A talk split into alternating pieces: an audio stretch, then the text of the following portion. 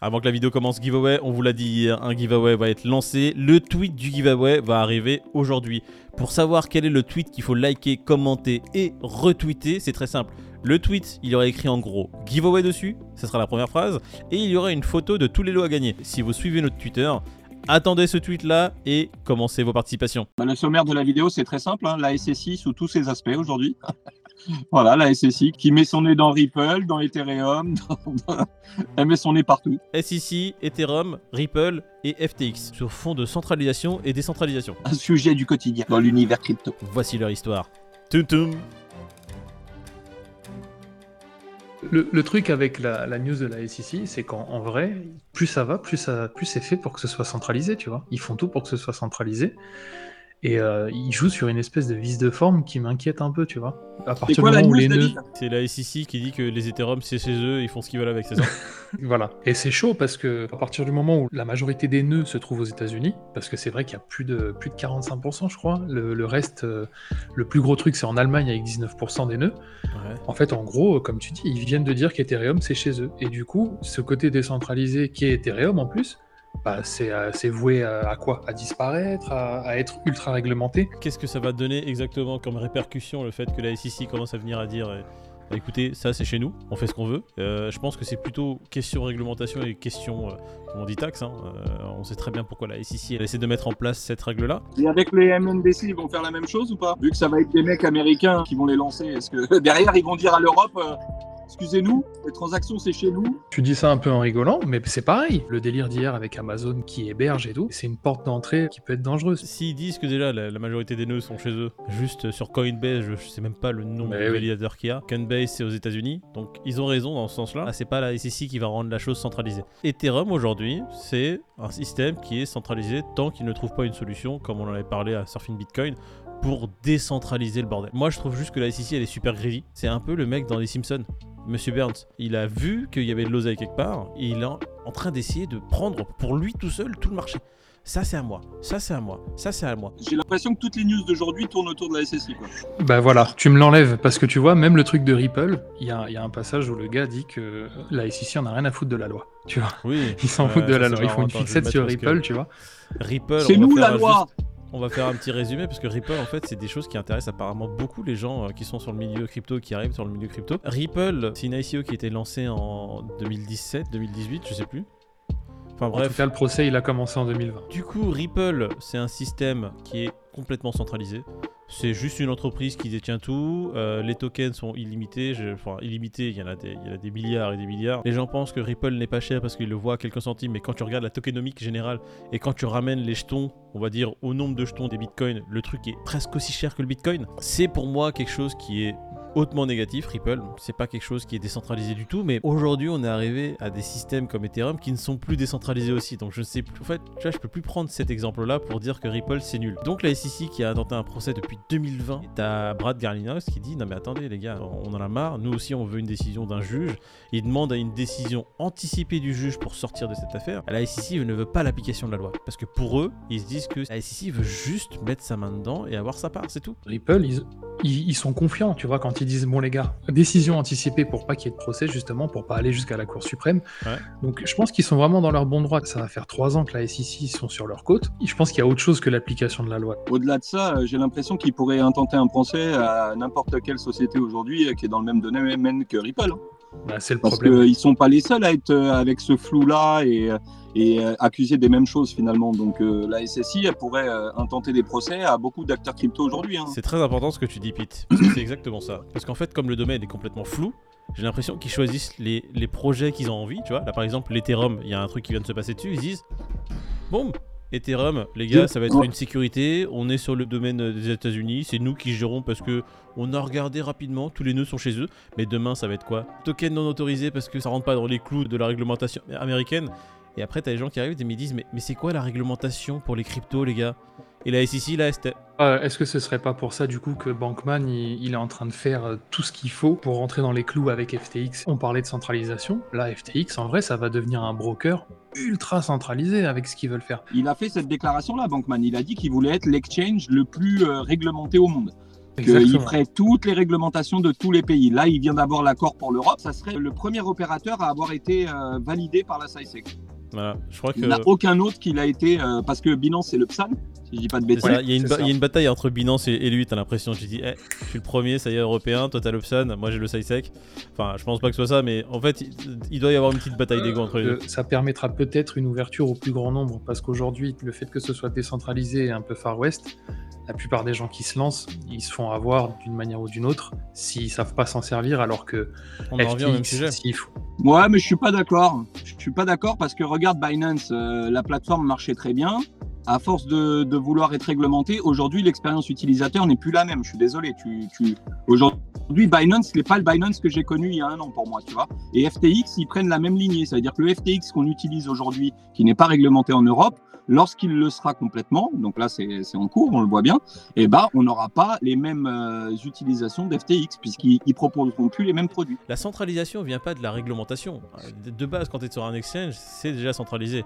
Du fait qu'ils ont mis en place un KYC obligatoire, toutes tes transactions sont, sont pistées. Tu n'es plus en fait dans ce, dans ce domaine où tu es sous les radars, tu fais ce que tu veux avec tes cryptos parce que tu passes par un point central. Ce que tu disais, euh, David, sur la centralisation extrême des choses et c'est bien et ça permet aux gens de se mettre dans le milieu, on en revient à ce débat-là, de savoir euh, si faut quelque chose de centralisé, s'il faut quelque chose de décentralisé. Et de base, les cryptos, elles ont été créées pour justement être décentralisées, en dehors des clous et ne pas se retomber dans ces travers qui ont amené la crise de 2008. Un Bitcoin, après, les autres cryptos, je suis pas sûr qu'elles aient été créées spécialement pour ça. Je pense que la DeFi, c'est loin d'être terminé et qu'il va y avoir pas mal de choses qui vont se développer autour de la DeFi justement pour, euh, pour celui qui ne veut pas être euh, celui qui ne veut pas faire de KYC, celui qui ne veut pas être sur FTX ou euh, Binance. Et je pense que la DeFi c'est peut-être la, porte de sortie pour, pour cette décentralisation justement, pour ce retour aux sources. De l'autre côté, tu gagnes en sécurité. Pour moi, un exchange quel qu'il soit qui est basé à X ou Y, si demain il décide de geler tes avoirs parce que le virement que tu as fait en euros ou en USD leur convient pas. Ou machin, finalement c'est régi par rien. Si l'entité, elle décide de bloquer tes fonds pour X ou pour Y pendant 8 mois, 10 mois, 1 an, bah, tu peux rien faire, tu n'as aucun recours. Une boîte comme FTX Europe, là, qui est réglementée en Europe et autres, avant de pouvoir faire ça, il y aura des vrais motifs et tu auras des recours. Tu vois ce que je veux dire? Il y a des exchanges qui vont bloquer ton pognon et zéro communication pendant un an. Et ton argent, tu l'as pas. Et va essayer de joindre le service client et va essayer de faire valoir tes droits. C'est le Far West, je te dis. Il y a plein d'exchanges qui font ce ouais, c'est chaud. Hein. C'est des histoires comme ça sur Twitter. T'en as. Euh, tout le tour du ventre. Des gens qui, sur des exchanges à la con, qui se retrouvés bloqués parce que les mecs faisaient un peu ce qu'ils voulaient, très clairement. Mais j'ai l'impression que euh, justement, les exchanges centralisés, la centralisation sera la porte d'entrée pour arriver peut-être avec une maturité des, gens qui utilisent les crypto-monnaies à une décentralisation de leur côté. Avec les outils qu'on a aujourd'hui, je ne vois pas qui que ce soit commencer par euh, que de la DeFi. Pour moi, la centralisation, c'est ce qui va permettre une adoption massive. Parce que voilà, il n'y a que eux qui feront le travail. Tu verras pas un truc comme PancakeSwap ou SushiSwap avoir la, la visibilité de Binance et de, mettre en place des choses qui vont permettre euh, de promouvoir la crypto-monnaie. Toi, qu'est-ce que tu penses euh, Quelles sont les conditions pour justement avoir euh, ou quelles sont les choses qui permettraient une adoption massive des crypto-monnaies? Oh, Bon, parce qu'on va résumer Moi, les choses. Moi, j'ai arrêté de penser en 2006, donc je peux pas te dire. Hein. je laisse ça à ceux qui savent. Pour l'instant, on n'est absolument pas dans une adoption massive des crypto-monnaies. Je crois qu'on est quoi? On est 1% dans le monde à, utiliser les crypto-monnaies? Même pas? Ouais, par là, je pense. Ouais. Mais enfin, je te rejoins. Je pense que ce qui amènera le plus grand nombre, ça sera le fait que ça soit réglementé tu vois, c'est un paradoxe, mais je pense que c'est le fait que ça soit réglementé, que les institutionnels rentrent euh, dans tous les sens euh, dans la crypto, et c'est ça qui va, euh, qui va ramener, je pense, avec les applications qui auront vraiment un usage dans le, tu vois, dans le quotidien. Pour moi, tant que il n'y a pas une facilité telle où tu vois, par exemple, ma mère qui est là avec son téléphone, qui est en train de faire ses courses en ligne et qui a, qui a l'option de payer Bitcoin, et tu vois, en cliquant sur un bouton, ça paye en Bitcoin. Je pense qu'il y aura il faudra au moins ce level de facilité avant qu'il y ait une adoption vraiment massive. Avec des applications faciles dans la vie de tous les jours. Regarde ma mère, elle a une montre connectée, elle va marcher, elle gagne de la crypto.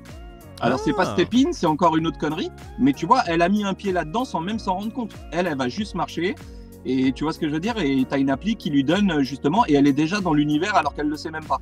Et je pense que c'est ça qui va amener. Au début, je crois qu'on voulait euh, faire toutes ces news pour parler justement de Ripple, parce qu'on voulait un peu euh, dire que c'était un projet euh, euh, on va donner le sentiment de chacun. Moi, mon sentiment, c'est que Ripple, j'avais investi dessus en 2017 sans savoir ce que c'était.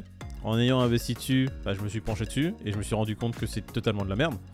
C'est mon sentiment, hein, ne m'insultez pas pour, je fais un peu ce que je veux. Chacun aime, euh, toi t'aimes les chocs à pic, moi j'aime pas les chocs à. Bah, je respecte le fait que t'aimes les chocs. Projet totalement merdique parce que extrêmement centralisé, il est à la main maintenant de juste deux personnes en fait. Avant ils étaient trois, il y en a un qui s'est barré. C'est pas un projet qui m'intéresse moi personnellement, c'est mon opinion. hein. Donc du coup, Ça n'engage que toi. ça n'engage que moi. C'est pas un projet sur lequel je mettrai une pièce. Si demain ça explose et que ça fait des millionnaires, tant mieux. Hein. Faut savoir que le Dogecoin en a fait. Faut savoir que le Shiba Inu, qui n'a aucun projet et quand il a été lancé, a fait ég- également des millionnaires. Ah, je te, je te permets pas de dire ça, Shiba Inu.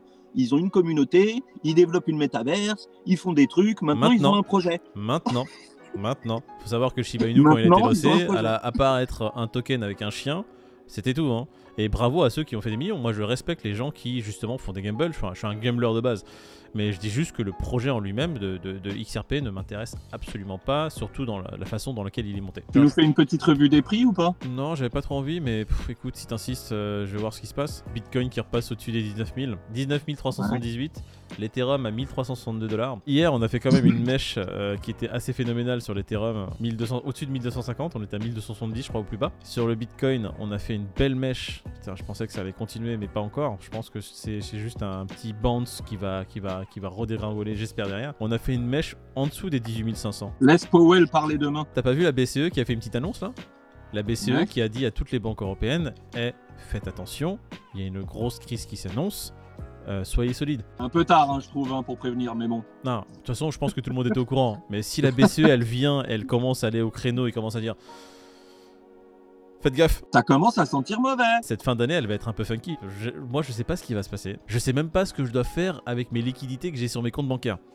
Je sais pas quoi faire. On est dans une période qu'on n'a jamais vécue euh, de l'histoire de la finance euh, traditionnelle. Il y a vraiment quelque chose qui plane, quoi. Il y a une vraie menace qui plane au-dessus de nous. Si on a des viewers qui sont. euh, J'aimerais bien savoir ce que vous comptez faire, vous, dans ce contexte, comme tu dis, macroéconomique qui est assez instable, de vos liquidités qui dorment sur vos comptes. Parce que moi, euh, là, en ce moment, je, je me pose pas mal de questions. Ce qui me fait peur, en fait, c'est le fait que maintenant les, les banques peuvent ponctionner dans l'épargne de ses clients en cas de crise. Tu vois, s'ils ont besoin justement de liquidités pour survivre, ils peuvent prendre de ton compte. Euh, Ils peuvent tout simplement aller sur le compte de Monsieur Peter et dire Bon, bah écoutez, Peter, je vois que vous avez. euh, oh là là, il y, a pas- il y a pas mal de zéros.